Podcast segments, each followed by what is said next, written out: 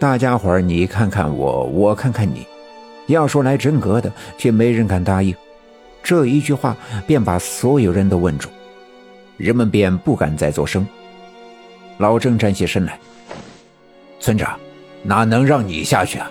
我来，我下去找队长去。”说着便回手，在身后的人的手里拿过手电筒，揣在腰里。赵村长一把把手电筒夺过来，对他说道：“你下去了，谁来摇露露？谁会摇这个？谁又摇得动？”也的确，这打井摇露露，尤其是摇个大活人上上下下，这可不比老百姓每天在井里摇露露打水，这是绝对的技术活儿。几丈深的地洞，一个不留神的失手，就有可能断送一条性命。再说了，一个大活人，一百五六十斤，几丈长的绳子，除了老郑，又有谁能摇得动？赵村长的这一句话把老郑也问住了，他站在原地不知所措，只好眼睁睁地看着赵村长在一个小分队员的手里接过了一个布兜子，斜挎着背在身上，又接过一条武装带绑在腰间，把布兜子牢牢地固定住。赵村长年轻的时候是当兵的，这样的打扮是当年留下来的习惯，尽管现在赵村长年岁已高。可这么一倒腾，当年的阴武气便又透了出来。赵村长一边往布兜子里装上了一些应用之物，老郑一边甩开膀子，用力地摇起露露。那么粗的绳子，别说挂上吊筐和人，就算是空的也十分的沉重。老郑人高马大，浑身都是力气。不一会儿，吊筐便晃晃悠悠地被摇了上来。毛线绳，有人眼尖看见了绑在吊筐上的毛线绳。我奶奶走了过来，看了看，说道：“这毛线绳啊，是我给他的，让他绑在吊筐上，免得走丢了。既然这毛线这头已经拴上了，那顺着毛线绳。”就能知道他在哪儿了。赵村长点点头，在老郑的搀扶下坐进了吊筐里。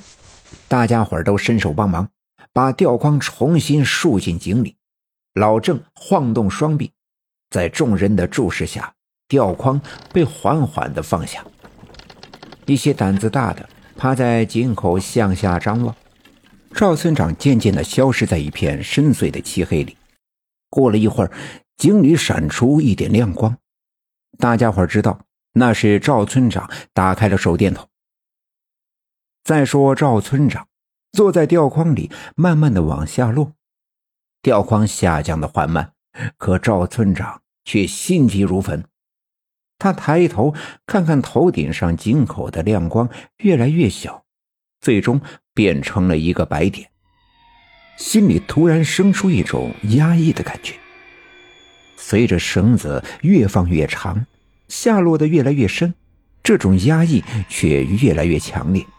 赵村长想到了凶吉未卜的我爸爸，想到了没了踪影的被骗走的集资款，想到了还没抓到的骗子宋教授，心脏好似被一只无形的手揪住，来回的蹂躏。赵村长感到胸口一阵阵的憋闷。好似有什么东西噎住喉咙里，咽又咽不下去，吐又吐不出来。吊筐下落的速度明显的慢了下来。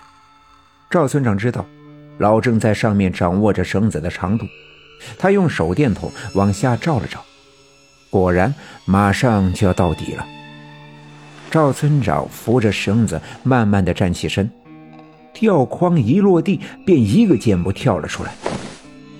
他举着手电筒四外的照，没等看清楚眼前的一切，一股冷风便迎面吹来。赵村长一个没防备，吹得他浑身打了个冷颤，赶紧拉了拉衣服，紧了紧扎在腰间的武装带。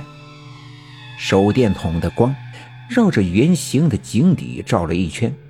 就在赵村长的右手边上，发现了那个洞口。赵村长低头看着拴在吊筐上的毛线绳，果然，这根毛线绳的另一端就在这个洞里。赵村长站在洞口，向里边喊道：“老二，老二，你在里边吗？听得见吗？老二！”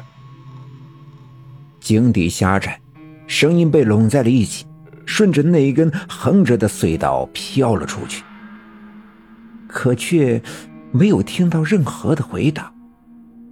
赵村长一手拿着手电筒，一只手从腰里拔出一把匕首。顺着那根毛线绳，一步步的迈进了那个洞口，走进了那条蜿蜒曲折的隧道。随着赵村长走得越来越远，他闻到了隧道里弥漫着一股腥味，隧道里的温度越来越低。赵村长穿得很厚实，但也冷得打了好几个冷颤，脚下的路面越来越坎坷。赵村长不得不放慢脚步，他边走边喊着“我爸爸”，但却一直没人回答。突然，赵村长听到前面传来一阵哗啦啦的流水的声音。本集已经播讲完毕，感谢您的收听。欲知后事如何，且听下回分解。